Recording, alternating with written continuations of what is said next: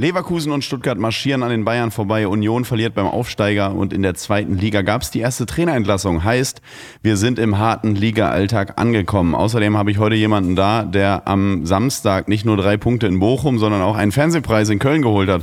Christoph Kramer ist da. Moin, hier ist Copper.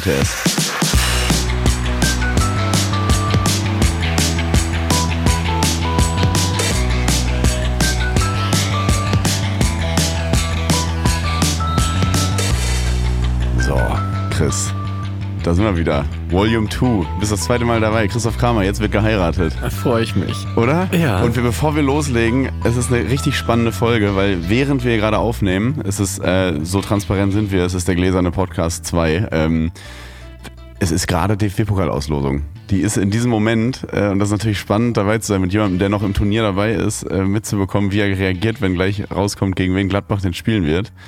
Äh, wir haben schon ein paar Begegnungen. Es ist äh, unter anderem Viktoria Köln gegen Frankfurt, ist St. Pauli gegen Schalke. Oh. Ähm, was haben wir noch? Bielefeld HSV. Spannend. Ähm, Leverkusen in Sandhausen. Oh. Saarbrücken Bayern. Oh, Gladbach ist. Gladbach ist. Haben wir ein Heimspiel? Wir haben ein Heimspiel. Oh, ich hatte so lange kein Heimspiel, Heimspiel im Gegen einen äh, Bundesligisten, gegen Heidenheim. Oh. Du musst natürlich jetzt seriös bleiben. Ich kann als Fan sagen, geil, endlich mal, endlich haben wir mal nicht irgendwie die Bayern direkt oder in Leverkusen oder Leipzig, sondern ein machbares Heimspiel. Also ich kann sagen, machbar, auf jeden Fall machbar. Ja, kann ich auch sagen. Kannst du auch sagen, ja, ne? klar. Also, äh, oh, ich freue mich gerade richtig. Ist, also es, es ist nicht mein, ist tatsächlich jetzt äh, nicht mein äh, Lieblingslos und nicht äh, nee. aus Respekt vom Gegner, sondern ja, dann doch schon irgendwie aus dem Vorrespekt vom Gegner. Ja. Ähm, aber äh, Heimspiel finde ich wichtig. Hatten Ja. wir im DFB-Pokal gefühlt ewig nicht. Hatten wir auch noch nie irgendwie im DFB-Pokal, habe ich das Gefühl. Außer einmal Halbfinale gegen Frankfurt, wo wir raus sind. Ja. Ähm, ja, aber äh, freue ich mich. Ah, gutes, gutes Spiel. Ja, geil. Ist das denn so eine, glaubst du, wir haben eine Pokalmannschaft gerade, Gladbach? Ja, ich frage mich immer, was eine Pokalmannschaft ist. Ja. Eine Pokalmannschaft ist immer die, die ihn holt. Ähm, kann ich dann am Ende sagen, ob wir eine Drei Mark ins. Phrasenschwein. Ja, genau. ja. aber äh, es ist ja wirklich so. Also ich weiß nicht, was eine, was eine Pokalmannschaft ist, aber Ja. äh, ich glaube zumindest, dass wir dieses Jahr eine, so abgedroschen es klingen mag, eine ähm, Truppe auf dem Platz haben, die zusammengewachsener wirkt als die in den vergangenen Jahren. Da geht es um einen Titel, äh, einen Titel zu holen. Irgendwann, wie Max Eberl immer gesagt hat, was Blechernes irgendwann mal hochhalten. Du hast jetzt was Blechernes, nicht was Blechernes, was Gläsernes hochgehalten. Da müssen wir natürlich ganz kurz drüber reden, weil es wirklich witzig ist. Weil ich komme ja eigentlich vom Fernsehen und habe ähm, am Donnerstagabend Fußball gespielt und war nicht beim Fernsehpreis. Du bist Fußballprofi und warst beim Fernsehpreis und du hast das Ding geholt. Ich war letztes Jahr da und äh, war einfach nur so äh, Beifang und zur Deko im Publikum und dachte mir dieses Jahr, nee, dieses Jahr gehe ich mal kicken. Mal mit Freunden Fußball spielen und habe nur gesehen, du hast, äh, du hast den Fernsehpreis geholt für die Berichterstattung in rund um Katar, richtig? Ja. Glückwunsch. Ja, vielen Dank. Hat mich auch äh, mega gefreut, muss ich sagen, ähm, weil Fernsehpreis ist ja irgendwie aus meiner Jugend. Ich habe mit meiner Oma irgendwie habe ich ganz viele ähm, Momente, an die ich gerne zurückdenke, wo ich mit meiner Oma Preisverleihung gucke. Und Fernsehpreis war ja, also ist schon eine, so eine Nummer so vom Namen. Ne? Ich weiß Ja. jetzt nicht, wie das so in der Branche einzuordnen ist, aber ähm, ja, ich habe mich Wo steht er überhaupt? gefreut. Wir sind, äh, muss man so transparent sein. Wir sind, steht direkt neben mir. Ich habe es nicht gesehen. Wir sind nämlich bei Christoph zu Hause. Und ich, äh, wenn immer, wenn ich in deine Wohnung komme, fühle ich mich ja wie so ein Achtjähriger, weil hier einfach das ähm, Finaltrikot hängt von 2014. Hier ist ein WM-Pokal. Hier hängen äh, wahnsinnig viele Devotionalien. Da oben habe ich schon gesehen, Ulf Kirsten Gin. Was, was hat's damit eigentlich auf sich? Hat Ulf Kirsten macht jetzt Gin oder was? Oh, Ulf Kirsten hat Gin gemacht, aber einen richtig erfolgreichen, auch einen richtig leckeren. Oh. Kann ich uns nachher mal, wenn du möchtest, einen machen, weil der ist schwarz, also der Schwatte Ja. halt, ne? Weil, wurde er genannt. Ja, der Schwatte, Und, Ulf Kirsten, äh, ja. Der ist so ein, ist halt ein schwarzer Gin, der sieht auch richtig geil aus, wenn du dann ins Tonic, das ist der einzige Gin, den ich nach dem Tonic reingieße, weil sich das dann wie so ein Gift irgendwie verfeinert und Ulf Kirsten war ja mein Trainer, äh, bei Le- Leverkusen, Leverkusen. Amateure. Ähm, bei ihm habe ich vor allen Dingen Flugkopfbälle gelernt.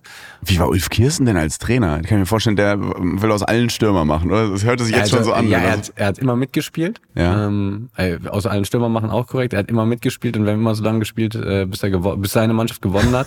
Der, man hat halt schon damals gesehen, ne? also das war wirklich so richtig, boah, der war aber mal richtig, richtig gut. Der war Ja. ja. noch voll in Shape ne? und der hatte einen Schuss. Ne? Er Ja. hat meistens auch die Spiele entschieden. Und wenn es einen Handelfmeter gab, dann irgendwie im Trainingsspiel. Ja, also kam halt äh, brutal über mein Ehrgeiz, aber es hat mir total viel Spaß gemacht, weil wir da auch, ist ja so die erste, meine erste Profistation, das erste Mal im Erwachsenenfußball und ähm, ja, hat mir Schwimmen beigebracht. Es gibt ja immer mal wieder so, so Spielkonstellationen, Trainingskonstellationen, wo ein Trainer mitspielt so ein bisschen. Gibt es manchmal Trainer, wo du denkst, so, ui, der kann ja, oder, oder hattest du, ich muss jetzt keine Namen sagen oder sagen auch andere Kollegen, die, der kann ja gar nichts oder so. Also Jürgen Klopp ist da ja immer sehr transparent, dass er, der hat zwar hoch gespielt, aber sagt immer, ich habe ja nie so hoch gespielt wie die Spieler, die ich trainiere. Ich kann denen nur sagen, wie es besser geht. Ich kann ich es nicht besser, aber ich kann ihnen sagen, wie es besser geht. Ich überlege gerade, so Spieler, ob, wo du denkst, so, ob der Trainer nach Ulf Kürsten noch mal jemand mittrainiert hat. Ich glaube tatsächlich nicht. gar nicht so. Nee. Also ein Rose nie mal irgendwie einen Übersteiger. Ja, mit so, drin? doch so Eckchen. Und das konnte er. Wer krass ist, wer, also hätte ich niemals gedacht ähm, bei der ähm, bei der WM, äh, da waren wir, hatten wir auch voll oft so lockeres Regenerationstraining. Äh, Jogi Löw, denkt man gar nicht. Ja, weil der so hüftsteif wirkt. spielt eine Weltklasse-Ecke. Also hätte ich niemals gedacht, Ernsthaft? ja, auch so, also wo man wirklich denkt, ey, das ist wirklich jetzt mal, also hätte man einfach nicht gedacht, so. Ja. Äh, Ich habe mich nicht mit Jogi Löws Karriere beschäftigt, Mhm. äh, aber die liegt ja auch schon ein bisschen äh, zurück, aber der kann, der kann wirklich mal, also der kann kicken, muss man wirklich sagen. Also das hat mich überrascht. Äh, Marco Rose kann auch kicken, kommt aber voll auch über Ehrgeiz. Mhm. Und sonst hatte ich eigentlich, glaube ich, nur Ulf Kürsten, der mitgespielt hat und der hatte halt einen Schuss. Ne? Und der war halt, also es war unfair. Also man wusste halt schon, wenn in der Mannschaft, in der er spielt, die gewinnt gleich. Ja, okay. Aber Favre war auch ein guter Kicker, oder? Ja, aber der hat, der hat nie gespielt. Der, aber man hat mit euch nicht gespielt. Nee, genau. Aber man hat, man hat gemerkt, ähm, dass er so ganz, also dass er wirklich vom Fach kommt, weil er so ganz viele Übungen hatte, wie man seine Schritte optimiert vor dem Abschluss, wie man einen Richtungswechsel mit Ball optimiert. Also ich hatte ganz, ganz viel Einzeltraining unter ihm, was mir äh, extrem gut getan hat in, Bei in dieser Favre. Phase. Mhm. Das sagen ja alle über den, ne? Ja. Kannst du da mal aus dem Nähkästchen plaudern? Wie ist, also alle, die den trainiert haben, egal ob bei Hertha, bei Borussia Dortmund, äh, Nizza, ähm, Gladbach, sagen ja alle immer, der behandelt die Spieler auf so eine nette Art wie so Schüler. Also so kleine, nimmt die so, nimmt so einen Juan Arango an die Hand und sagt, nein, Juan, es geht nicht. Sie müssen den Ball mit links äh, annehmen so, Äh. und rechts vorbeigehen. Also es gibt ja, es gibt ja Einzeltraining und Einzeltraining, ne? Und Einzeltraining, ähm, keine Ahnung, stell dich äh, an die Wand und üb Pässe, ne? Das ist auch Einzeltraining, aber mm, und bringt auch sicherlich was. Also Training bringt immer was, ne? Und Wiederholungen bringen auch immer was. Aber wenn du dann jemanden hast, der wirklich so ganz gezielt etwas erkennt, also bei mir war es, äh, dass er mir früh gesagt hat, dass ich ähm, so m- mit dem Ball, wenn ich den Ball hab, ich kann unheimlich mich gut um den Gegenspieler rumdrehen, ich muss aber ein bisschen schneller werden dabei. Im ersten Kontakt. Ja, nee, wenn ich, wenn ich den Ball hab und ihn schleppe Ja. und dann meine Drehung und Pirouetten drehe, was ich dann machen muss. Und dann hat er so ein paar Übungen für die Wade gemacht und hat mir gezeigt, wie das geht. Das dann so übertrieben dargestellt gezeigt und äh, dann immer zugeguckt und jede Übung nochmal doppelt und dreifach verbessert, äh, bis es so war, ähm, wie er es wollte. Äh, und normalerweise, wenn, wenn Trainer individuell was machen, dann denkt man ja manchmal, ja, okay, aber ich bin nicht in deinem Körper drin, deswegen bei mir fühlt sich das nicht so gut an, weil ihm hat es sich immer gut angefühlt. Ich weiß nicht, ob du das jetzt gerade so verstehst. Äh, und das äh, mochte ich sehr, muss ich sagen. Also ähm, ja, ich glaube so, was, was Ballbehandlung angeht, also diese ähm, Dinge, die du eigentlich nicht trainieren kannst, sondern wofür du eigentlich Talent brauchst, die hat er probiert zu trainieren und es hat, äh, es hatte einen Effekt auf jeden Fall. Ja, vor allem das, den Effekt hast du dann am, am Resultat ja immer gesehen. Das Ja. hat, glaube ich, Patrick Herrmann mal mir gesagt, ich weiß nicht, ob er es war, aber dass du, glaube aber ja, dass das natürlich alles immer ein bisschen schrullig wirkt, aber Ja. dann siehst du am, am Wochenende halt, wir haben halt wieder gewonnen, wir haben wieder gewonnen und so, dann scheint ja was dran zu sein und darüber holt er sich wahrscheinlich die Autorität, ne? Dass du dann denkst, okay, scheinbar hat der Mann, der ist zwar ein Freak, aber er hat scheinbar recht. Ja, also Favre auch, äh, also Punkteschnitt eh bei den Stationen, wo er war, auch bei Dortmund, wo er mehr oder weniger auf dem Hof gejagt worden ist. Ich weiß gar nicht, ob es da einen gibt, der einen besseren Punkteschnitt hatte. Ich glaube nicht. Ja. Also das ist schon, Dortmund übrigens ganz, äh, wollte ich gar nicht so viel drüber reden heute, aber äh, finde ich wieder ganz interessant. Ich habe äh, relativ am Anfang dieses Podcast-Projekts hier darüber geredet, wie schnell man immer dann so, wie diese Abgesänge dann äh, kommen medial, ne? Dortmund auf keinen Fall Titelkandidat und so weiter und so fort. Und wie, dann gewinnen die jetzt einfach dreimal, sehr überzeugend gegen Wolfsburg gewonnen. Ähm, jetzt, also überleg mal, du musst ja erstmal Wolfsburg und Hoffenheim auch schlagen aktuell, ne? Das sind ja so Top-Mannschaften gerade. Und jetzt sind sie einfach wieder ganz oben dabei und all diese Expertinnen, Experten äh, werden halt gar nicht mehr darauf festgenagelt, auf das, was sie damals vor drei Wochen gesagt haben, dass Dortmund einfach in einer unfassbaren Krise ist und schlecht und Mittelfeldmannschaft langsam da abrutschen und so. Und dann denke ich immer so, Leute, wartet doch mal ab. es war Spieltag drei.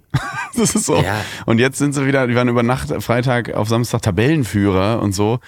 Also ich, wirklich, das geht mir einfach alles immer zu schnell. Aber natürlich muss, müssen die Blätter auch gefüllt werden, das weiß ich auch. Ich find's brutal mittlerweile, es war schon immer so.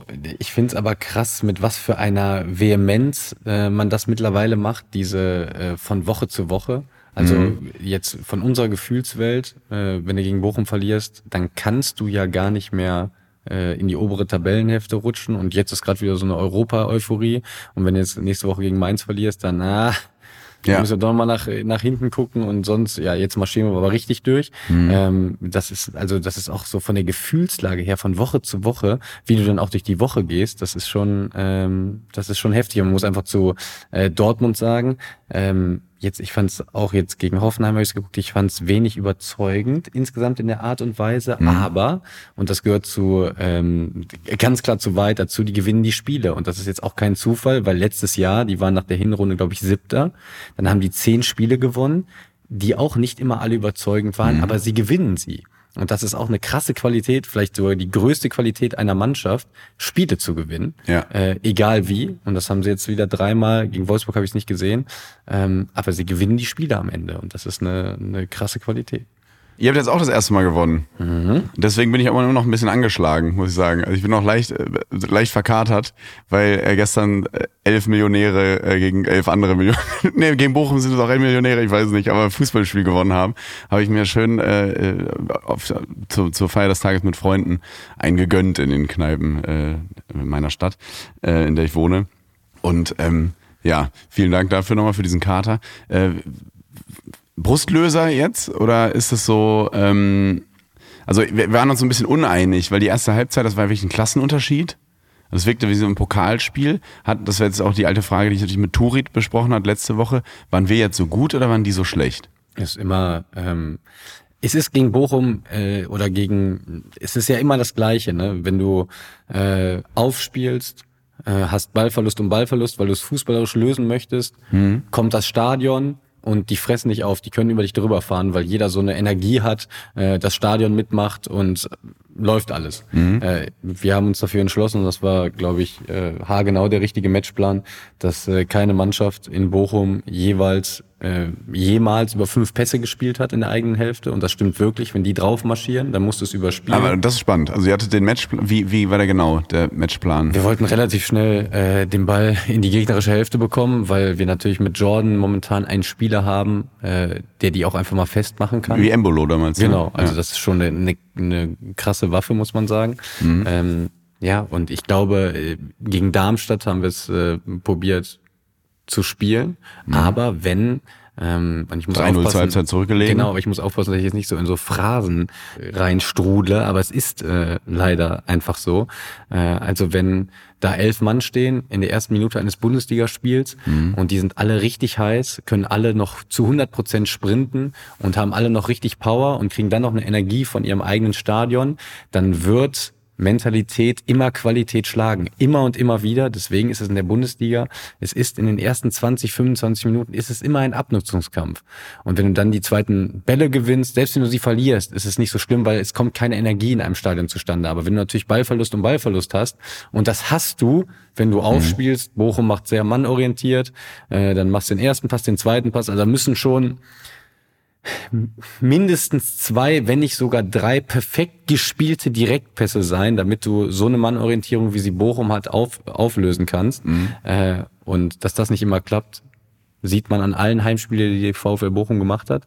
Aber ihr hattet nach 70 Sekunden den ersten Pfostenschuss, also durch Honorar. Wie, ähm, wieso nicht immer so quasi gegen Mannschaften? Und weil das sagt, als, als Gladbach-Fan ist es ja so, man weiß immer, wir gegen diese Mannschaften tun wir uns immer schwer, traditionell.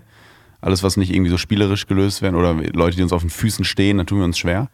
Ähm, wieso dann quasi nicht immer so? Oder ist das jetzt ein Also neuer dieses, Matchplan, der jetzt immer dann so gemacht wird? Also dieses Jahr wird das ein bisschen unser Fußball sein. Ne? Also es ist von vom Kader geschuldet. Ich glaube, dass sich die Verantwortlichen ja auch etwas dabei gedacht haben, dass man ein bisschen vielleicht wegkommen will von diesem rein fußballerischen Ansatz, äh, was ich auch verstehen kann, weil der Fußball sich immer ändert. Also wenn ich überlege, wie ich äh, 2000 zehn äh, angefangen habe mit professionellem Fußball bis heute, äh, wie es sich da verändert hat, das ist enorm. Deswegen muss man immer mit der Zeit gehen und äh, das wird in dieser Saison mehr und mehr unser Fußball sein. Wenn er natürlich immer so klappt ähm, wie gestern, dann mhm. wunderbar. Ähm, aber natürlich, äh, wenn eine Mannschaft dann tiefer steht, dann brauchst du wieder andere Lösungen. Das wird jetzt ein bisschen zu fachlich für, ein, für einen Podcast, aber mhm. insgesamt wird das ähm, vermehrt dieser Fußball sein, den wir spielen wollen, der dann auch mehr nach Attacke Jalla aussieht. Das ist natürlich interessant, dieses, was du jetzt angesprochen hast, dass sich der Fußball verändert während einer Karriere, habe ich nie drüber nachgedacht, weil das ist ja im normalen beruflichen Alltag ja auch so, dass quasi neue Dinge implementiert werden. Du bist jetzt 50-jähriger Mitarbeiter irgendwo im Mittelstand und plötzlich heißt es, du musst das am Computer können und das. Und es kommen Leute von der Uni, die das können. Ist das im Fußball auch so, dass quasi jetzt 19-Jährige zur Gruppe dazukommen und eine viel höhere Auffassungsgabe haben, was neue äh, Trainingssituationen angeht. Und du stehst da mit Patrick Herrmann und Toni Jansch gesagt, was, äh, wo sind die und Piloten? essen Joghurt. Ja, wir wollen gleich eine Pizza essen gehen. Nee, aber ernsthaft, also appellieren die Vereine auch an euch dann, dass ihr euch privat, nicht privat, aber auch so jetzt ganz blöd gefragt, gibt es Fortbildungen? Äh, man ist natürlich als Spieler, ob jetzt äh, Toni Janschke, Patrick Herrmann, egal, so in unserem Alter, man ist so ehrgeizig, dass man natürlich immer sich verändern muss, verändern will, damit man mitgehen kann. Mhm. Ähm, also als ich angefangen habe in der Bundesliga 2012, 13, äh, da gab es eine Mittelfeldkampfzone. Mhm. Da sind alle Mannschaften ungefähr hinter die Mittellinie gejoggt und man hat ganz normal aufgespielt und konnte sich den Gegner zurechtlegen. Jetzt gibt's ja keine Mannschaft, die nach dem Torabschluss in ihre Kampfzone joggt, mhm. äh, sondern jetzt gehen alle mannorientiert drauf.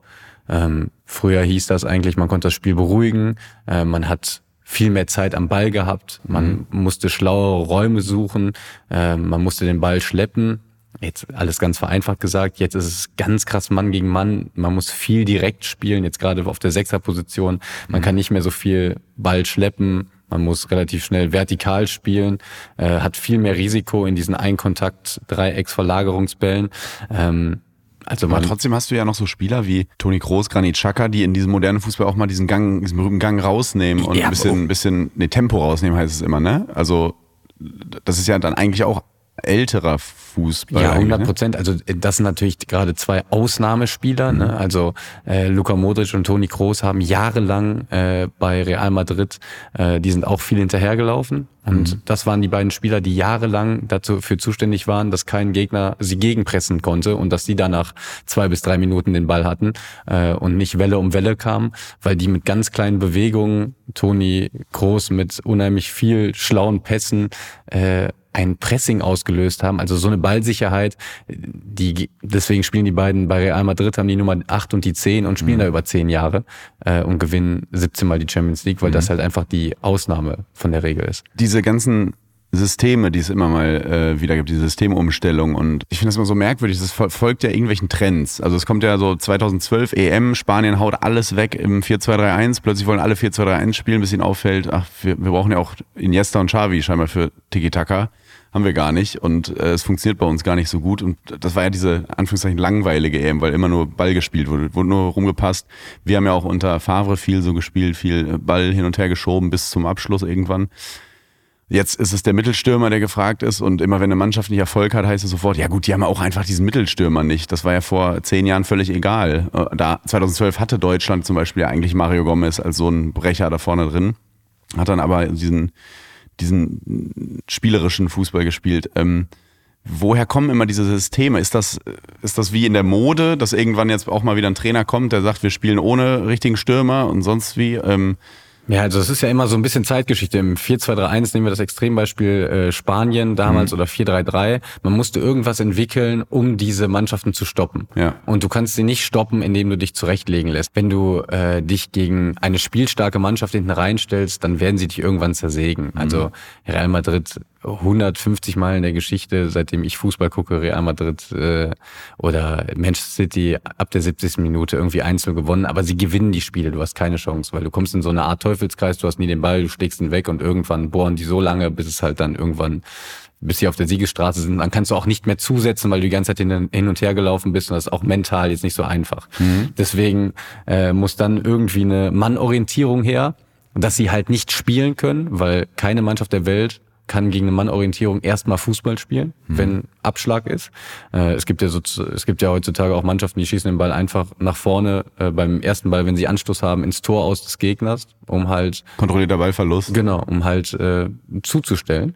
Äh, das kannst du meines Erachtens, wenn du hoch mannorientiert pressen willst, in der Regel kannst du es am einfachsten aus einer Dreierkette machen. Mhm. Ähm, wenn du das machst, dann hast du ja schon die Systemumstellung von Vierer auf Dreierkette mhm. und dann muss der Gegner wieder Lösungen dazu finden. Und jetzt sind wir gerade in einer Phase des Fußballs, wo alle die gleiche Suppe spielen. Oder ich rede jetzt nie von den Top-Mannschaften, die nochmal andere Spieler haben, andere Lösungen finden, äh, sondern ich rede jetzt vom insgesamten Fußball, vom breiten Sport Fußball auf professioneller Ebene. Äh, da spielen alle die gleiche Soße mit äh, viel Dreierkette, viel Mann gegen Mann, viel Intensität und deswegen brauchen viele einen Mittelstürmer, weil mhm. wir es jetzt auch am Wochenende gesehen haben, der Jordan, der macht dir die Bälle fest und ein Legt anderer ab. Spieler, wenn ich da jetzt spiele, mache ich dir keinen Ball fest dann äh, gewinnt immer der Ordetz von Bochum gegen mich den Ball und dann geht die Post in die Richtung ab. Und so bist du halt, wenn du den Jordan anspielst, in deren Hälfte oder um die Mittellinie. Ähm, und hast dann hoffentlich irgendwie mal einen offenen Fuß und dann sieht so ein Spiel schnell so aus, wie, es gestern bei uns aussah.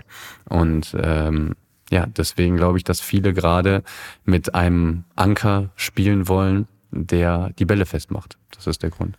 Jetzt sagst du ja, ähm, weil du auch aus einer Verletzung kommst und so ja auf der Bank erst, und kamst rein. Wie ist das? Also jetzt bist natürlich ein älter, arrivierter, professioneller Spieler, der dann trotzdem einfach alles gibt und so. Aber wie ist das, wenn man so 20 ist, 19 ist? worauf ich hinaus will, was ist so eigentlich mit, klar, es ist ein Mannschaftssport, aber was ich mich immer frage, wie, spielt Neid eigentlich in der Fußballkarriere auch eine Rolle? Weil du, natürlich ist es eine Mannschaft, eine Gruppe, aber du bist ja auch eine Ich-AG, einfach als Fußballprofi mit deinem Manager zusammen, mit deinem Berater zusammen. Voll, also Neid. Also äh, Neid im Sinne von nicht jetzt irgendwie der verdient mehr, sondern der hat mehr Spielanteile. Ja. Ähm, wieso darf der jetzt, ey Trainer, wieso darf der? Also, ich stelle mir es schwer vor, sich dann mitzufreuen, mich ganz ehrlich. Ja, manchmal. also ist auch zu 100 Prozent so. Das wird äh, glücklicherweise mit dem Alter weniger, wenn ich jetzt auf, äh, ich kann es ja nur von meiner Person beurteilen, aber ich glaube, da geht es fast allen so. Ohne diesen, Neid ist ein hartes Wort, aber ohne diese Missgunst und ohne dieses, ich schaue nur auf mich, mhm. äh, wäre keiner Profifußballer geworden.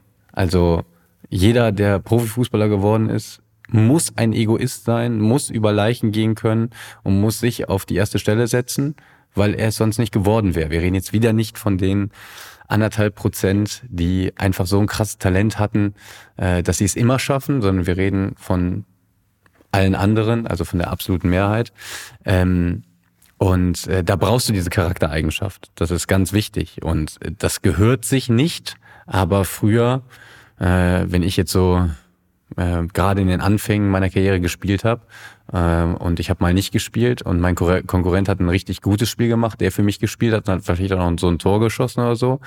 Dann bin ich schon nach Hause gefahren, wir haben gewonnen, aber ich konnte mich gar nicht über den Sieg freuen, meiner Mannschaft. Was total schade ist, aber wenn ich es ehrlich beantworte, dann ist das halt so. Äh, und das gibt's ähm, in Mannschaften in allen zu 100 Prozent. Ähm, was auch auf der anderen Seite ja auch gut ist, weil Konkurrenz das Geschäft belebt mhm. und ich dann wusste beim Spielersatztraining, die Woche musst du den mal jagen. Also äh, damit du halt am nächsten Wochenende wieder spielst, damit der nicht in so einen Flow kommt und vielleicht noch ein Tor schießt und dann bist du erstmal, keine Ahnung, für fünf, sechs Wochen raus. Also das gibt's ähm, auf jeden Fall. Es ist gut so, dass es das gibt. Ähm, aber man ist natürlich dann immer in so einem, in so einem Zwiespalt irgendwie. Das Einzige, wo es das nicht gibt, ähm, das habe ich voll so gefühlt, ist bei der Nationalmannschaft. Also wenn du so Teil eines Kaders bist und die besten Spieler Deutschlands repräsentierst, äh, da war ich total gerne Wasserträger. Ah, okay. Aber auch wenn du glaubst du auch, wenn du älter gewesen wärst? Ja, 100 Prozent. Weil du hast ja, also du weißt ja, was da auf dem Spiel Aber steht. Aber auch in einem Turnier, oder? Ja, oder klar, ist das auch ja. so? Wenn du jetzt zum Testspiel in Georgien spielst und so. Da wollte ich immer spielen, ja. weil ich halt Länderspiele sammeln wollte, mhm. weil weil du Freak bist. Genau, ja, und weil, weil du halt, also ein Länderspiel ist ein Länderspiel. Ja. Und da hast du mal so eine kleine Medaille bekommen und so. Das Länderspiel. Kriegt man bei jedem Länderspiel? Ja, dann ist das so eingraviert. Äh, Guck, da geht die Kohle hin. Aber äh, warte, bevor ich das Falsches sage, ja. ich glaube, es wurde abgeschafft. Ah, okay. Aber zu meiner Zeit gab's das noch und deswegen Länderspiele war natürlich, also ich bin auch häufig so in der, keine Ahnung, 92. reingekommen und habe dem vierten Offiziellen immer gesagt, äh, sag dem Schiedsrichter über dein Headset, der pfeift erst ab, wenn ich drin bin. Also und wenn ich drin bin, dann kann er abpfeifen, aber ich muss auch keinen Ball berühren, aber sag ihm kurz, irgendwer, du spielst jetzt so lange nach, bis ich reinkomme, äh, weil Länderspiel ist halt Länderspiel. Ne? Aber da äh, muss ich sagen, zumindest ging es mir so, äh, weil ich aber auch ja nicht äh, einer war, der immer spielen musste, gerade bei der WM 2014, da war ich einfach froh dabei zu sein, unfassbar froh dabei zu sein und da hatte ich, da hatte ich so null Prozent und das war voll schön, null Prozent Missgunst, null Prozent, keine Ahnung, wie, wie man es nennen möchte, Neid, keine Ahnung, sondern konnte mich einfach voll für mein Land halt freuen. Was mich immer interessiert an den Ex Exkurs, müssen wir die Leute jetzt kurz gönnen, weil ich es spannend finde, bezüglich Nationalmannschaft, weil das Trikot jetzt auch da hängt und so. Als Yogi gesagt hat, äh, Kedira hat sich verletzt äh, im Finale. Ich will jetzt gar nicht auf dieses, ist das hier das WM-Finale Knockout und so, das ist ja eine Million Mal beantwortet, aber was ich so spannend finde ist, dann sieht man ja auch, ob man ein Leader ist oder so. Als der dann gesagt hätte, Yogi, so du spielst, hast du dich da gefreut oder hast du dich, hast du Angst? Äh, ich hatte erstmal, und das ist ganz untypisch für mich, hatte ganz, ich hatte erstmal habe ich gedacht, ach du Scheiße. Ja, oder? Äh, und ich hatte wirklich nur ähm, eine, ba ich weiß noch, dass ich eine Bahn, der hat gesagt, lauf die zwei Runden ein. Das wir, wir reden hier vom WM-Finale. Das ist auch ne? ein geiler Satz, ich soll mich zwei Runden einlaufen. äh, dafür liebe ich ihn heute noch. Äh, ich bin dann, ich wusste auch gar nicht, soll ich jetzt wirklich eine Runde laufen? Ich bin einfach bis zur anderen Seite des Platzes und zurückgelaufen. Und dann ist die Mannschaft schon, äh, schon so Sportunterricht, sechste Klasse. ja, wirklich. Ja. Und dann ist die Mannschaft schon reingegangen. Dann habe ich mir die ganze Zeit eingeredet, dass ich voll gut drauf bin und wenn ich heute äh, einen guten Tag habe, dann entscheide ich das Ding. Also habe mir einfach so ganz positive Gedanken gemacht, weil ich das irgendwo mal gelesen gelesen habe, dass das richtig gut ist. Ähm, was mir total geholfen hat, äh, ist, dass mich alle ganz normal behandelt haben. Also da kam keiner auf mich zu und hat irgendwie nach dem Motto, boah, du schaffst das heute, mach einfach so wie das immer. Das ist das Schlimmste, das ne? Ist, ja, genau, das ist einfach das Schlimmste. Ja. Die haben mich ganz normal behandelt. Ich weiß noch, dass äh, ich habe mit Toni Kroos und Schweini äh, im Mittelfeld gespielt. Die haben mich nochmal kurz zur Seite genommen, haben mir nochmal so zwei, drei taktische Sachen mehr oder weniger gesagt und das hat mir so geholfen, dass ich mich einfach so gefühlt habe, wie ja, ist ja ganz normal, dass ich spiele und das war äh, im Nachhinein das, was mir glaube ich am meisten geholfen hat und dann wer selber Fußball spielt, weiß es, wenn das Spiel angepfiffen ist, dann ist es tatsächlich einfach, einfach ein, ein Spiel wie jedes andere. Ja. Ist es wirklich so? Ja, es ist wirklich so. Ich weiß nicht warum, aber es ist so. Kam Kedira eigentlich nach dem Spiel? Hattet ihr nochmal ein Vier-Augen-Gespräch danach? Nee, also wir hatten viele also vier Augen Gespräche. Quasi so ja, Gespräch. Nee, wir hatten viele vier Augen Gespräche, weil ich ähm, Semi auch wirklich sehr mag und mit ihm jetzt auch so einen Trainerlehrgang hatte und so. Mhm. Ähm, aber darüber haben wir eigentlich nie gesprochen. Aber ich bin ihm natürlich nach wie vor ähm, irgendwie sehr dankbar, dass ich äh, so zu kleinem Ruhm gekommen bin und einfach sagen kann, dass ich ein WM-Finale gespielt habe, äh, was ich wahrscheinlich nicht getan hätte, wenn er sich nicht äh, verletzt hätte. Ist auch doof zu sagen, dass ich ihm dankbar bin, weil er sich verletzt hat. Das macht gar keinen Sinn, mhm. aber ähm, du weißt, was ich meine. Äh, ich glaube, Böhmermann hat das mal gemacht. Wenn man aufhört, Selbstzweifel zu haben, dann wird man zum Arschloch, glaube ich. Hast du manchmal nicht Selbstzweifel, aber so dieses, die, also wenn du diese Devotionalien siehst, das WM-Trikot hier und den, Fußball, den, den Fußballschuh und den WM-Pokal und so, dass manchmal denkt, ey, ich, Christoph Kramer, war im WM, ich habe das gleiche erreicht wie Cannavaro, Maradona, Beckenbauer und so. Äh, wieso war ich denn jetzt dabei? Obwohl du natürlich ein wahnsinnig guter Fußballer bist, aber kennst du diese Ja, Gefühle? brutal. Also ja. wir müssen ja gar nicht drüber reden, dass äh, zu meiner Karriere, ähm, also ich danke wirklich sehr dem Glück. Mhm. Äh, das hat mich, das Glück hat mich sehr glücklich gemacht. ähm, Natürlich gehört zur Wahrheit dazu, dass äh, egal wo ich hinkomme, musste ich auch immer liefern. Aber also ich kann dir zehn, zwölf Momente aufzählen, wo ich zu genau der richtigen Zeit am richtigen Ort gewesen bin, da auch immer abgeliefert habe. Aber wenn ich da nur einmal nicht gewesen wäre, dann wäre ich nicht mal Fußballer geworden. Mhm. Also ich sage dir, in, wenn ich jetzt dieses Leben hundertmal lebe, dann werde ich 90 Mal Regionalliga-Fußballer oder Drittliga-Fußballer. Und das hat gar, nicht, gar nichts mit meinem Talent zu tun, oder ich möchte mich auch gar nicht unter den Scheffel stellen. Ich glaube, dass das ganz vielen Bundesligaspielern so geht, mhm. weil da einfach immer ein bisschen Glück dazu gehört. Dann brauchst du einen Trainer, der auf dich steht. Es gibt so viele Sachen, ohne die du es einfach nicht geschafft hättest. Äh, und ich werde ganz, ganz sicher nur von diesen 100 Leben ein halbes Mal im WM-Finale stehen und das mhm. bestreiten dürfen. Und äh, Vor allem, weil du im Fußball ja auch immer abhängig bist, auch dann von der Einzelleistung anderer. Ne? Wenn du jetzt ähm, Du hättest ja diese WM-Finalgeschichte nie geschrieben, wenn Manuel Neuer gegen Algerien nicht plötzlich wie zum Hulk geworden genau. wäre ja. und so, ich gewinne jetzt gegen Algerien, wenn die anderen einen Blackout haben.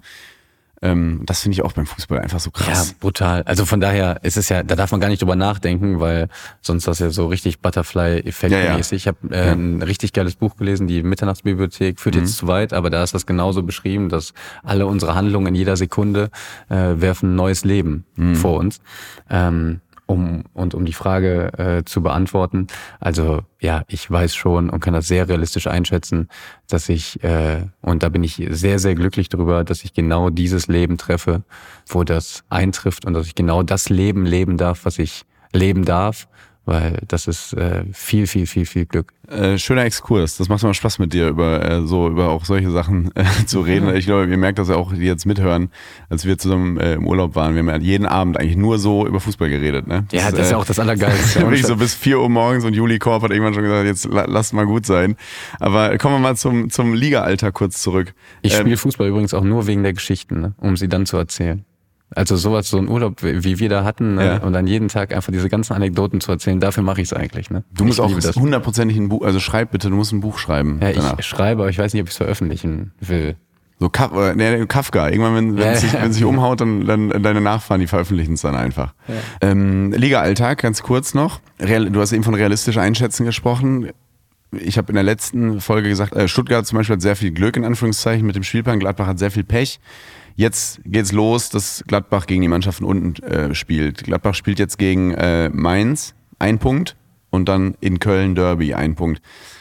Wie wichtig ist jetzt dieses Favrische von Spiel zu Spiel denken, dass man nicht wie ein Fan in der Kabine plötzlich redet und sagt, ey, wenn wir jetzt sechs Punkte holen und dann haben wir Heidenheim zu Hause, dann haben wir ganz schnell siebter wieder und so.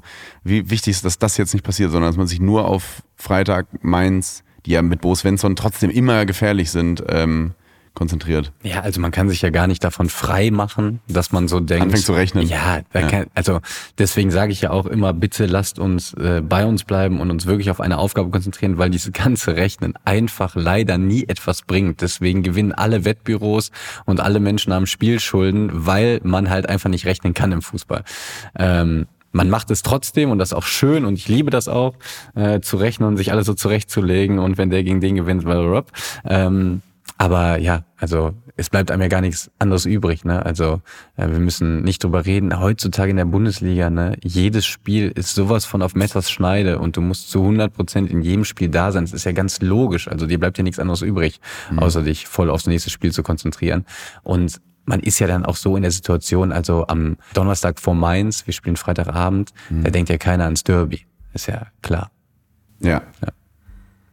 Also du denkst ja jetzt auch gerade nicht an eine nächste Podcast-Folge mit keine Ahnung wem. Oder ein Zahnarzt schon, denkt nicht an. Ein bisschen schon dieses Mal, muss ich ganz ehrlich sagen, Okay, weil in der scheiße. nächsten Folge, in der nächsten Folge ist, äh, kann ich jetzt schon äh, sagen, äh, Fabian Herbers zu Gast, äh, den wir im, im in äh, gemischtes Hack immer sehr abgekultet haben, spielt bei Chicago Fire Ah, und das, der spielt Ja, ja, okay. ähm, zwei Tage vorher gegen Lionel Messi.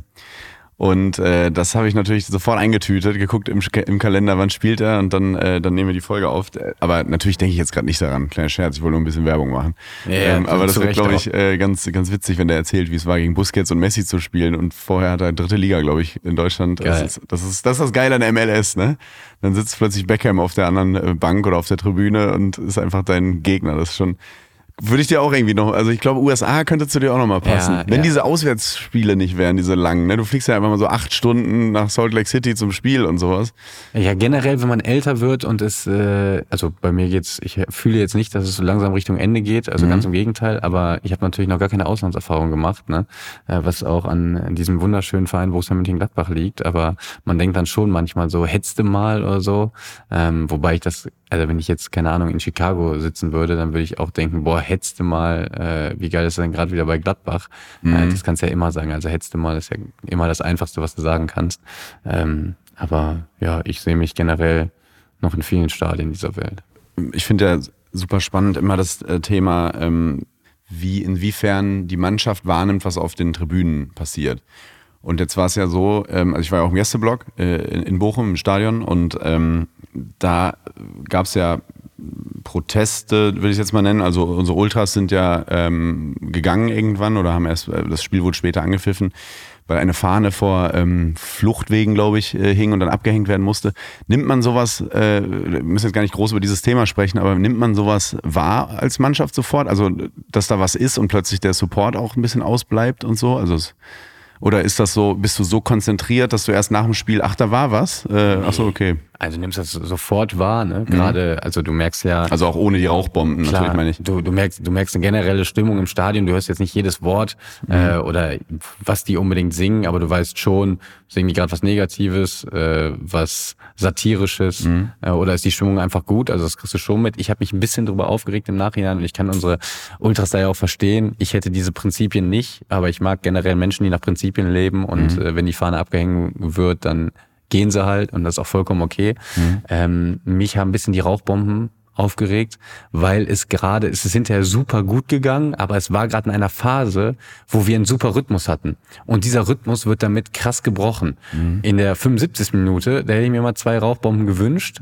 Ganz blöd gesagt, weil da hatte Bochum gerade äh, richtig Rhythmus und äh, dann hätte ich nicht eine Rudelbildung anzetteln müssen, damit der Rhythmus gebrochen wird. Dann hätte ich mir auch mal eine kleine Hast Rauchbombe gewünscht. hast du deshalb gemacht? Ja, nee, ich, äh, also ich habe ein bisschen übertrieben, muss ich sagen. Ähm, auch ein bisschen sehr übertrieben. Es ging mir nur darum, er hat mich nicht getroffen, es tat auch nicht weh. Das war Schauspielern und das mag ich auch nicht. Aber das habe ich, ja, von mir, das habe Okay. ich, das habe ich gemacht.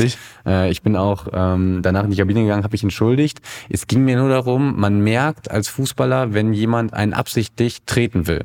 Und er wollte mich absichtlich treten, das habe ich gemerkt. Und da habe ich dann ein bisschen allergisch reagiert, da war ich auch sehr sauer. Ja, und dann ist das so ein bisschen hochgekocht, aber ich ähm, bin ja auch jemand, der seine Fehler dann schnell reflektieren und eingestehen kann. War dann nochmal in der Kabine, habe mich bei Gamboa und Riemann entschuldigt dann war es auch okay. Ähm, äh, und dass man das nicht macht, weil man das wirklich nicht macht, aber ähm, so eine Rudelbildung, wenn so eine Stimmung in Bochum hochkocht, die ist dann, sagen wir mal, für die Mannschaft, die führt, nicht schädlich. Und äh, da wäre auch so fünf Minuten Rauchbomben nicht schädlich gewesen.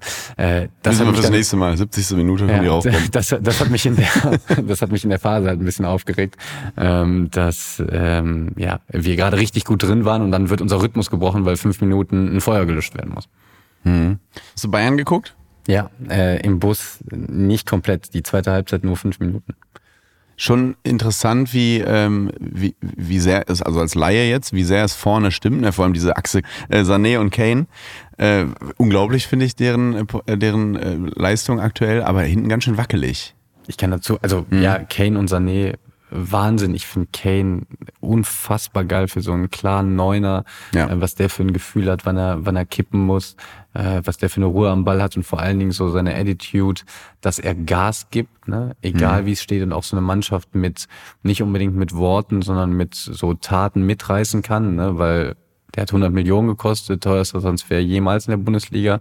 Wenn so einer mal vorne anläuft, dann denkt sich jeder, ja okay, dann gebe ich jetzt auch mal Gas, weil äh, ich möchte jetzt auch nicht, dass der Harry Kane hinterher sagt, warum gibt's kein Gas?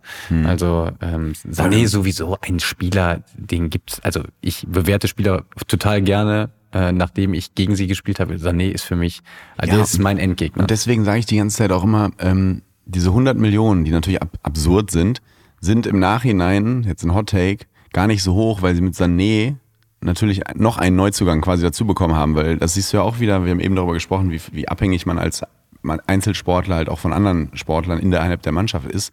Und bei Sané merkst du ja eindeutig, wie der einfach nochmal 10% draufgepackt hat, durch, weil der jetzt diesen starken Mann an der Seite hat. Ne? Also der ist ja so gut geworden, seit Kane da ist. Das ist ja, Also ist ja, Tuchel hat ja kurz vorher gesagt, es liegt nur an, an Leroy, der kann der Beste der Liga werden. Es liegt nur an ihm. Und jetzt hat er den Kane an der Seite und hat scheinbar irgend auch einen, einen Brustlöser oder irgend, irgendwas im Kopf hat sich gelöst und plötzlich ist der, boah, der ist ja so gut. Das ist ja Wahnsinn. Also ich weiß nicht, also es liegt bestimmt auch irgendwie an Kane. Ich finde aber, dass äh, Sanés Lobby in Deutschland ganz furchtbar ist für das, was er spielen kann. Also ich habe irgendwie das Gefühl, wenn der zwei Spiele äh, nicht so spielt, wie alle wollen, was immer mal passieren kann, dann äh, wird ihm direkt alles abgesprochen. Ich finde Das kann ich aber ganz, ein, ganz äh, sofort sagen, woran das liegt. unfassbar krassen Spieler. Kann Ich ich finde den so gut. Ne? Das liegt einfach nur an dieser Körperhaltung, die, wenn er den Ball nicht hat, arrogant wirkt und, und lethargisch. Das war bei Mesut so, das ist bei Toni Kroos so, das ist, ähm, da haben die Deutschen irgendein Problem mit. Ja. Weil das ist dieses, dieses äh, Lang- Juan Arango in Gladbach auch. Der stand da ja immer so und du denkst so, weiß der überhaupt, ist ihm das hier irgendwie, ist das wichtig für den oder so? Und dann, wenn du dann mal nicht die Leistung bringst, dann wird das direkt angesprochen. Ja, guck mal, wie lustlos der ist. Und ich, wenn der aber ab und zu einfach, das ist diese Körperhaltung, Grätschen, äh, sonst was so dagegenhalten, das finden die halt super. Das ist, glaube ich, Ja. Ey, ich bin ja als, als Fußballer bin ich da ja komplett anderer Meinung. Ähm, ja, ich bin auch anderer Meinung. Ich glaube nur, das ist der Grund. Ja. Das ist äh, definitiv der Grund. Also wenn das der Grund ist, dann bin ich äh, sehr froh, dass ich immer so einen roten Kopf bekomme. ähm, Stimmt, du hast echt immer ja, diese, diese Höhnesbirne, ja, ne? Genau. Und da denkt man immer, ja, also er kann zwar nichts, aber der gibt alles.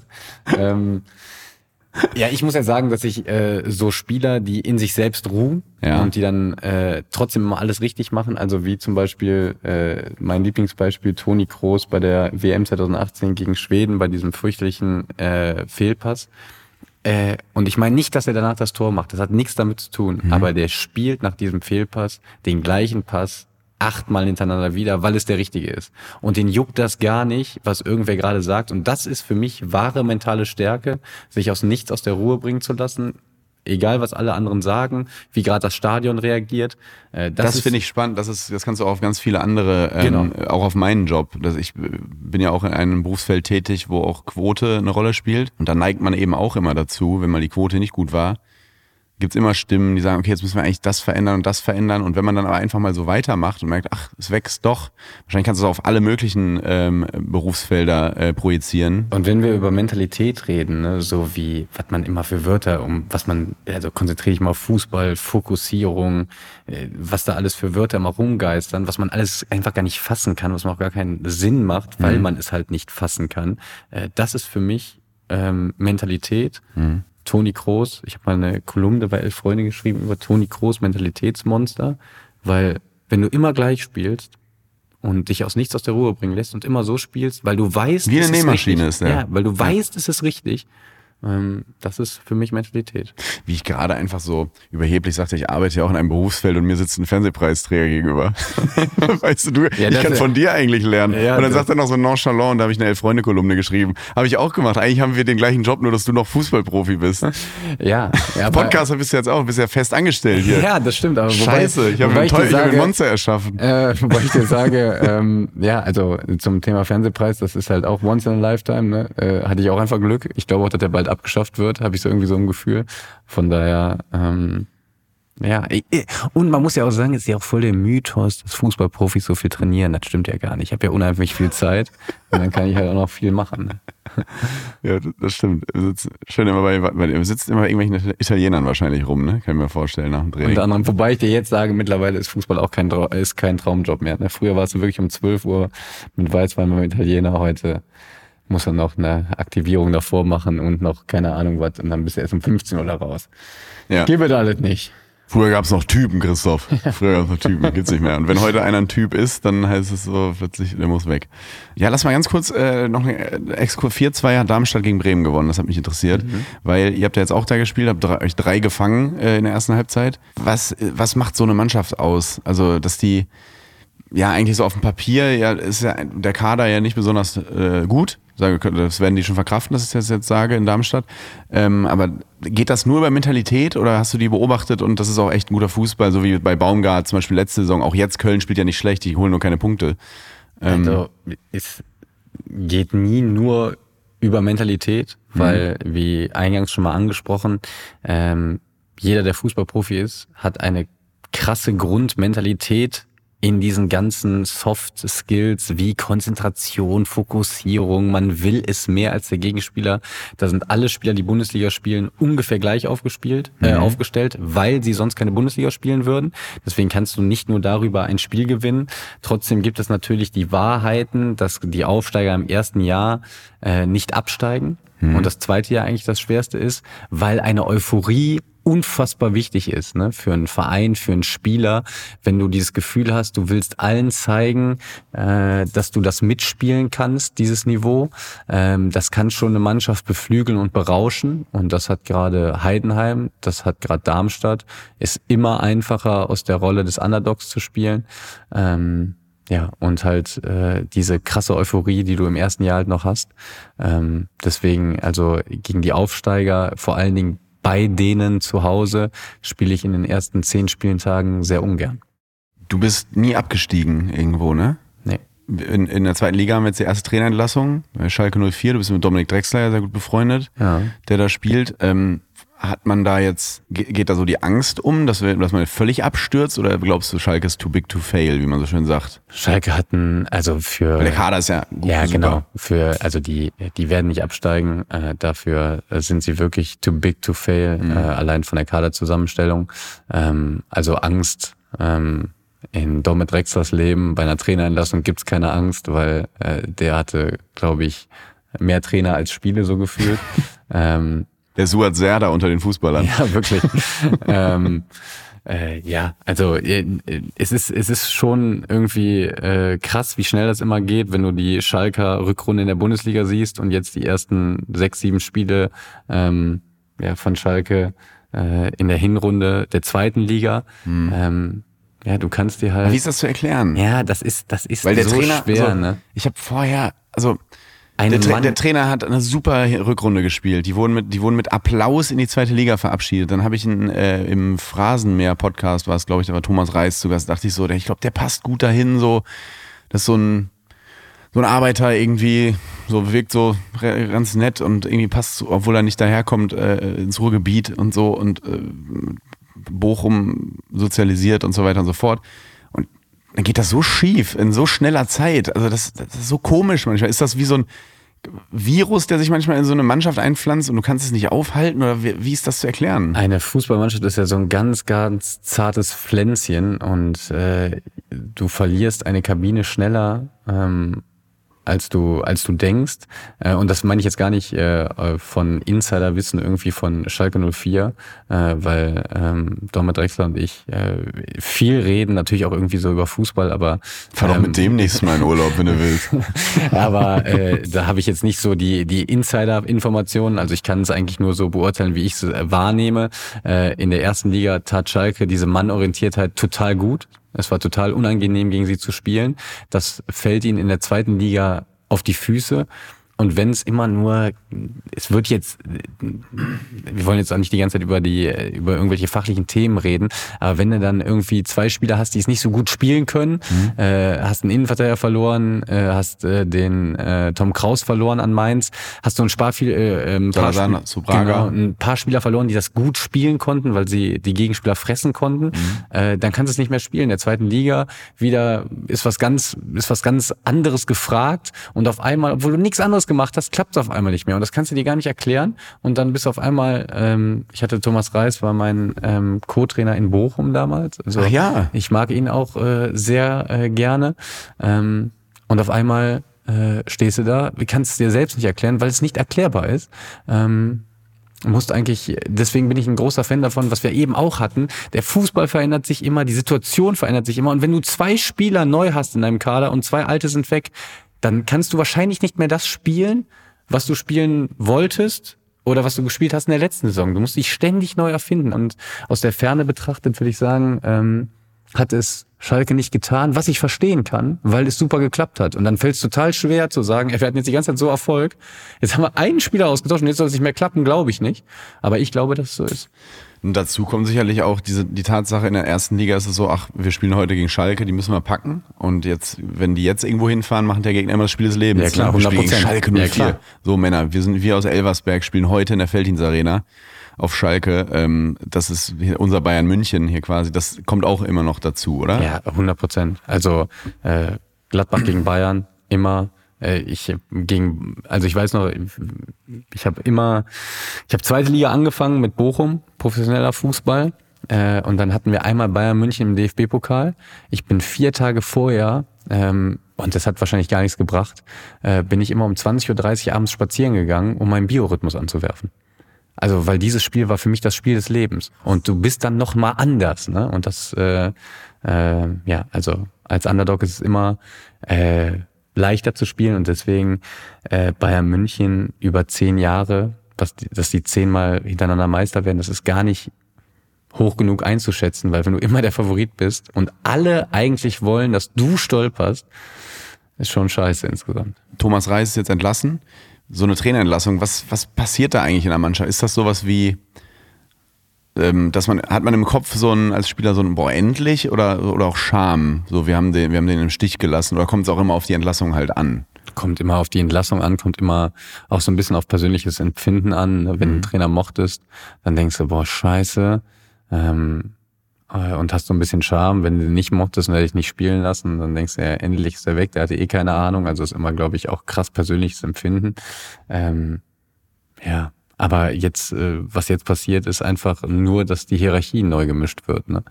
Ähm, jetzt geht's wieder, deswegen gibt's einen Trainerwechseleffekt, weil sich jetzt alle nochmal im Training drei oder vier Prozent mehr anstrengen, damit sie, damit die, die nicht gespielt haben, sehen jetzt ihre Chance zu spielen. Ähm, die, die gespielt haben, ähm, müssen sich jetzt wieder neu beweisen. Deswegen gibt es neuen Konkurrenzkampf, neue Hierarchie und deswegen gibt es einen Trainerwechseleffekt. Ich würde jetzt als Fan auch einfach nur denken, Schalke bräuchte jetzt, ehrlich gesagt, eben nicht so jemanden, der einfach nur so auf Mentalitätsebene Impulse setzt, sondern wirklich ein, Fußballfachmann. Weil wenn man das, was du sagst, jetzt zu Rate zieht, dieses ähm, zwei, drei Spieler sind weg, wir versuchen aber ein ähnliches System und dann braucht es ja, glaube ich, eher jemanden, der das halt erkennt und ganz seriös diese Mannschaft auf die zweite Liga einstellt und quasi erwachsen diesen Zweitliga-Fußball spielen lässt. Ne? Da geht es ja auch nicht um schön spielen, das ist eine sehr krasse Floskel. Aber ich erinnere mich an die Saison äh, mit Lukai, mit Gladbach, als wir da alles durchrasiert haben in der zweiten Liga.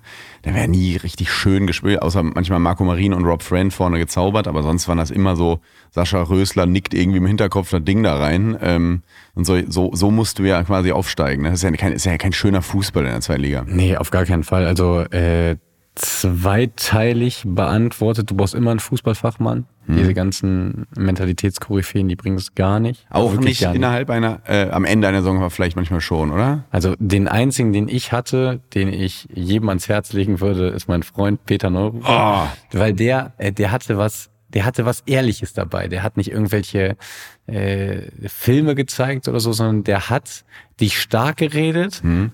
Du wusstest, dass er dich stark redet, aber du hast es ihm wirklich geglaubt. Und das ist eine Qualität von Rhetorik, von allem, die haben nicht viele Menschen auf diesem Planeten.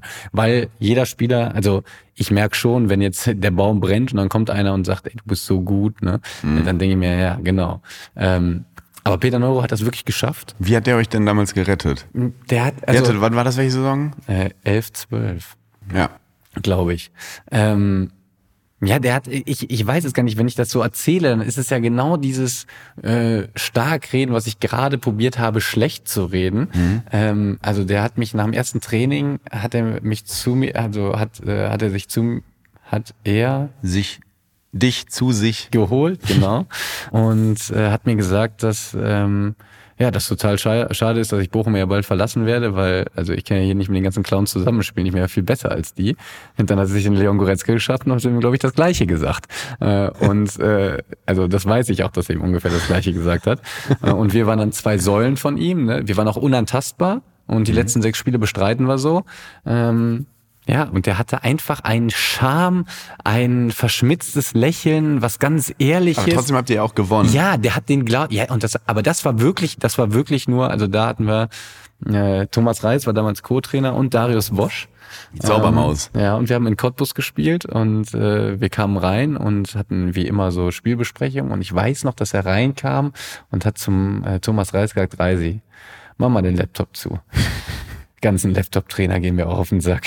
Die Friseure aus Cottbus. Und dann hat er so ein bisschen angefangen und es war irgendwie total lustig, aber es hat geklappt. Und wir müssen natürlich am Ende nicht darüber reden, äh, dass wir auch hätten in Cottbus verlieren können. Mhm. Wir haben aber gewonnen und mit dem Sieg hat ein neuer Trainer ein, ein Glauben in dieser Mannschaft geweckt. Das habe ich wirklich so, noch nie erlebt. Und dann haben wir äh, fünf Spiele am Stück gewonnen und waren gerettet.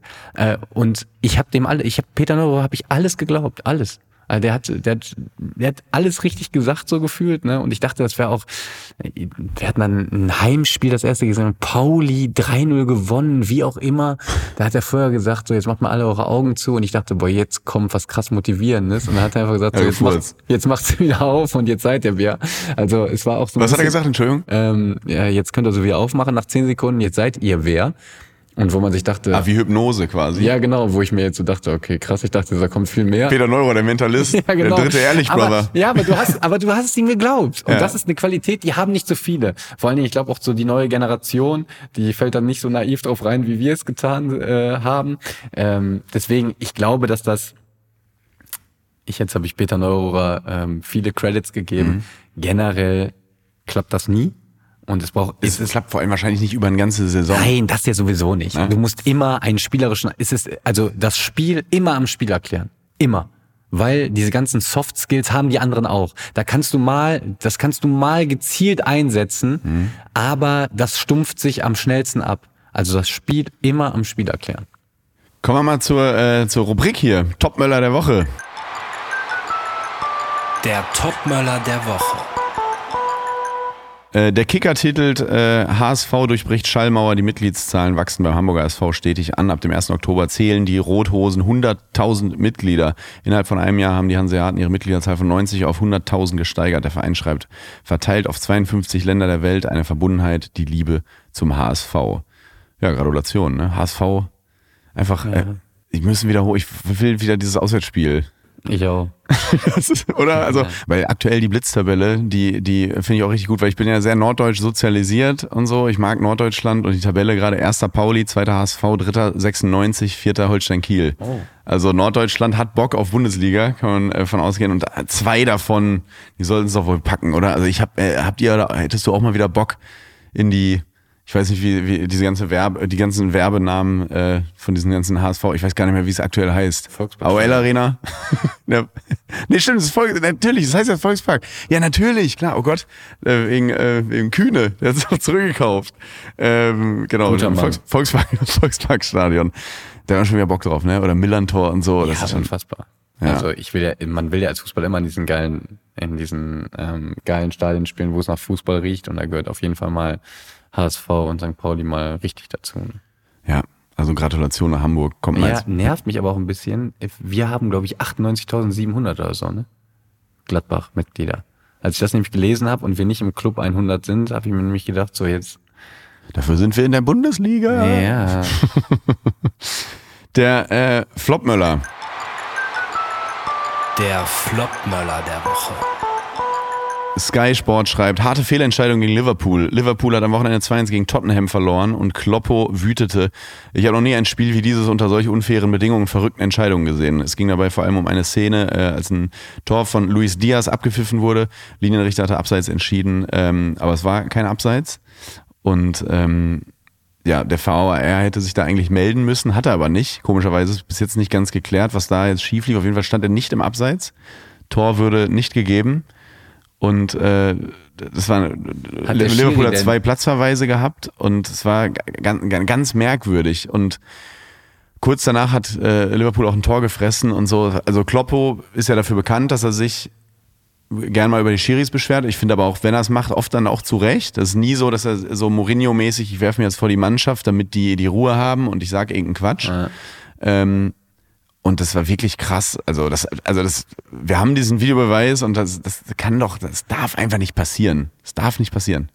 Hat der Schiri denn gepfiffen, weil sich der Assistent Der, der Linienrichter die Fahne gehoben. und dann gab es Abseits. Ja, okay, das verstehe ich, aber er hat den, der Luis Diaz hat den, ich habe die Szene nicht gesehen, er hat den Ball reingeschossen, Mhm. ist übermittelt, ob der Schiedsrichter gepfiffen hat. Also als der Assistent die Fahne gehoben hat, so nach dem Motto, ah, Abseits, und dann hat er gepfiffen, weil wenn er pfeift, dann ist Nee, nee, ich glaube schon- ich glaube nicht, ja, wenn er weil nicht gepfiffen hat, dann macht er gar keinen Sinn. Ja, ist also ein Riesenskandal auf jeden Fall. Gab es so Okay. auch noch nie und die haben auch den Fehler zugegeben. Die wurden so jetzt auch nachträglich für das Wochenende wurde der Videoschiri, glaube ich, bestraft und durfte jetzt am Sonntag nicht mitmachen. Premier League. Muss schön draußen bleiben. Er sitzt wahrscheinlich auch im Kölner Keller für die Premier League, ich weiß nicht. Ähm, wo sitzen er die denn dann? Äh, Sitzen die ich im, im, im Birmingham-Keller? ich oder wollte was? auch sagen Birmingham. Birmingham-Keller, ne? Ähm, ja, aber wirklich, äh, gerade auf dem Level, bei dem Spiel, das ist schon hart. Gleichzeitig patzt ähm, äh, City bei Wolverhampton, verliert 2-1 und so. Das ist, boah, das nimmst du, das nimmst du mit nach Hause, so ein Ding. Also ich glaube, Kloppo hat keine Nacht zugemacht. Also da wäre ich nicht gern Nachbar gewesen. Das ist, das ist, darf nicht passieren. wirklich. Ich habe so mitgelitten mit denen. Ja, also wenn ein Videoassistent für ein Wochenende nicht mitmachen darf, dann weiß er schon, das war wahrscheinlich jetzt nicht so gut. Ne? Voll. Und ich finde Liverpool gerade wieder so spannend, weil daran siehst du auch wieder die Trainerqualität von Klopp, weil der war in einer Krise ja. und dann ähm, natürlich haben die unfassbare Ausgaben, unfassbar teure Gruppe, trotzdem nicht so viel ausgegeben wie die, wie die anderen Mannschaften.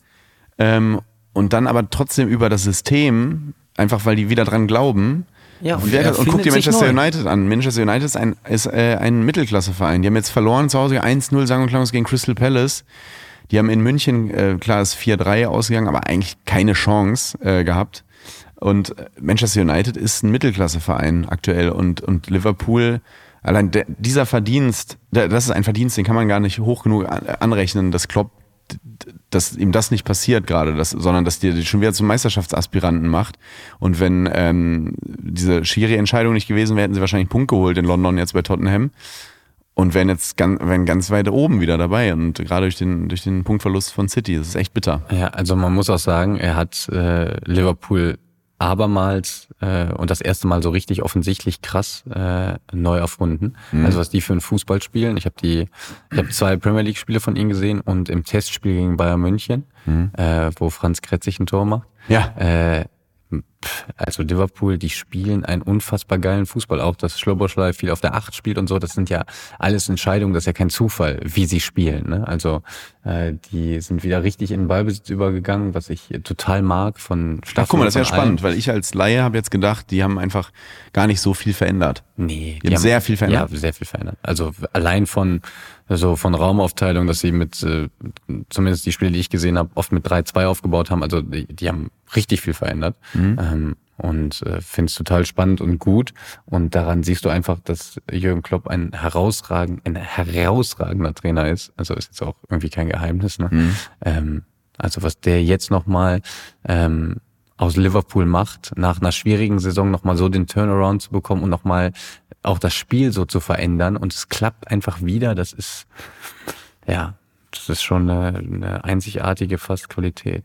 Hm, Ich glaube auch, wenn die diese Saison einen Titel holen, egal welchen, wenn es nicht gerade der League Cup ist, ähm, dann ist es einer der wertvollsten Titel, weil das äh, jetzt mit dem Wissen von dir jetzt, dass es nochmal wirklich so einen auch sehr krassen taktischen Umbruch äh, gab. Natürlich wusste ich, dass die Mannschaft sehr verändert wurde, aber ich hatte dann nicht so auf dem Schirm, äh, weil ich nicht alles 90 Minuten geguckt habe, ähm, dass sie auch taktisch extrem viel verändert haben. Ja, krass. Krasser, krasser Trainer, der auch international spielt mit Liverpool natürlich, aber jetzt steht auch Champions League an, da müssen wir nochmal ganz kurz drauf gucken. Ähm, unter der Woche jetzt ähm, Union, erstes Heimspiel gegen Braga.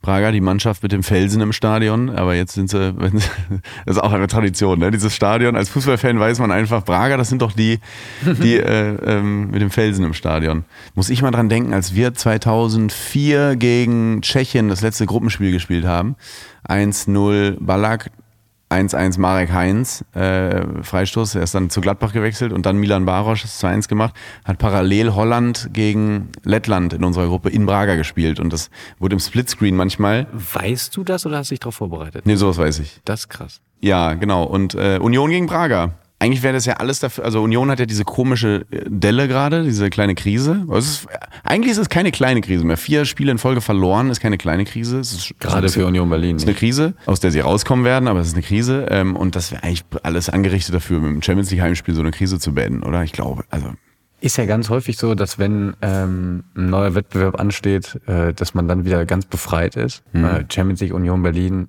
können nichts verlieren, haben schon alles gewonnen. Äh, von daher wieder die Underdog-Rolle, äh, die ihnen gut tun wird. Also ich glaube, äh, also ich glaube daran, dass äh, Union durch die Gruppe kommen kann. ah, krass. Ja, und Bayern, ähm, Bayern kann einen Riesenschritt machen, wenn jetzt in Dänemark spielen bei Kopenhagen, wenn die einen Auswärtssieg landen, wovon ich jetzt mal ausgehe. Dann sieht das schon sehr gut aus in der Gruppe. Und der BVB, ähm, da bin ich extrem äh, gespannt drauf. Zu Hause gegen AC Mailand. AC Mailand, die wahnsinnig stark gerade sind, also punktgleich mit Inter. Und Dortmund hat, ähm, naja, die haben auch bei Paris gespielt, aber trotzdem auch so sehr, ein sehr grauer Auftritt. Irgendwie es war so ein bisschen so sehr unterlegen. Ähm, bin ich gespannt. Also so Dortmund, AC Mailand, das ist doch, oder? Das ist Fußball. Das, erinnert mich, ich als Fußballfan, ja, denke ich immer an dieses, äh, ich glaube, das war das Europa League oder UEFA Cup Halbfinale 2002 war das, glaube ich. Da haben sie ähm, den AC Mailand geschlagen, haben danach im Finale gegen Ey, das Feyenoord, krank, ne? gegen Du- Feyenoord ich Rotterdam wirklich nicht gespielt. vorher drauf vorbereitet. Ne? Nee, nee, wirklich ja, Das ist nicht. echt krass. Aber danach haben sie im Finale gegen Feyenoord Rotterdam gespielt, in Rotterdam. Das Finale war in Rotterdam und da hat ähm, äh, Van Hooijdonk hat ähm, getroffen. Was hat der für Freistöße? Pierre Van. Hooijdonk. Wow. Und Jürgen Kohler hat da sein letztes, glaube ich, war sein letztes Fußballspiel, hat rot bekommen. Ähm, das, war, das war ein ganz bitteres Finale. Und ich glaube, sie haben vor im Halbfinale gegen AC Mailand 4-0 oder so gewonnen und Jörg Heinrich noch getroffen. So völlig irre. Bist du gefälscht oder woher weißt du das? Wie alt warst du da? 40? Keine Ahnung. Aber äh, deswegen bei Dortmund AC Mailand denke ich immer an dieses, äh, an dieses Spiel. Äh, also das, und diese Zeit, das war eine tolle Dortmund-Zeit, irgendwie mit Amoroso und so. Ähm, das ist einfach, einfach toll. Einfach, also da, diese Dortmund-Zeit, dann Trikots noch von goal.de, von Borussia Dortmund, weißt du? Ja, du bist bei sowas bist du wirklich eine absolute Maschine. Also Dafür ich, weiß ich nicht, dass Liverpool die Taktik verändert hat. ja, äh, aber da- ich bin schon, ich würde schon sagen, dass ich in sowas echt nicht so verkehrt bin, aber du bist da nochmal eine ganz, ganze Ecke weiter. Das ist ja ganz Kann natürlich sein, dass jetzt Brigitte Bischoff von Hart aber fair mit dem Faktencheck gleich um die Ecke kommt. Ja, ist alles ja, falsch. das wer weiß. Aber es klingt erstmal gut. Ähm, ja, und Leipzig spielt gegen Manchester City. Das ist natürlich ähm, das El Plastico, Spaß. Aber da, da bin ich, da bin ich gesp auch gespannt. Erling Haaland gegen seine alte Red Bull äh, Firma. City, leider, ne? Also äh, vor allen Dingen, weil ich, weil man irgendwie so das äh, Gefühl hat, Leipzig gerade äh, viele Spiele, äh, auch viele Verletzte, also der Kader wird wird gerade leider nicht breiter. Ähm, ja, und City ist natürlich schon irgendwie ja so eine so eine Gewinnmaschine. Ne? Das muss man einfach sagen. Auch wenn die gerade auch in ihrer Phase, wo sie gerade sich befinden, die glänzen nicht, ne? Aber die gewinnen die Spiele am Ende. Ne? Ja, ist ja auch. Schauen wir mal. Ich äh, würde mich für Leipzig auch freuen, weil Deutsch. International, wenn du das so mitbekommst, auch jetzt so die geile Conference League Gruppe von Frankfurt, die natürlich als Fußballromantiker, der du ja auch bist, ich glaube nach wie vor, wenn du kein Profi wärst, würdest du in der Kurve irgendwo stehen.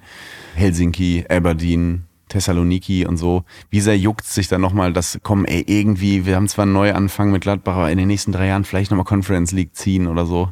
Ja, also das ist ja das, wofür du es machst. Ne? Also ich sag dir, ja, es sind nicht nur die Spiele, es ist das Ganze drumherum. Also ich kann mich an die Erinnerungen, die ja immer bleiben am Ende, sind ja gar nicht unbedingt die auf dem Platz sind, ne? sondern ich kann dir äh, Dinge aus Tausend einer Nacht erzählen mit Lars Stindl, Oskar Wendt, Toni Januschke, Patrick Herrmann und wie sie alle heißen, auf irgendwelchen Hotelzimmern in Florenz, danach noch aus dem Hotel geschlichen und irgendwas getrunken in diesen Städten. Also es gibt ja, es, das sind ja wirklich die, die Geschichten, die bleiben und äh, die diese Reisen und das Leben so lebenswert machen. Also europäisch spielen, A, wegen den Spielen, neue Stadien, neues Trikot tauschen, jetzt so persönlich für mich.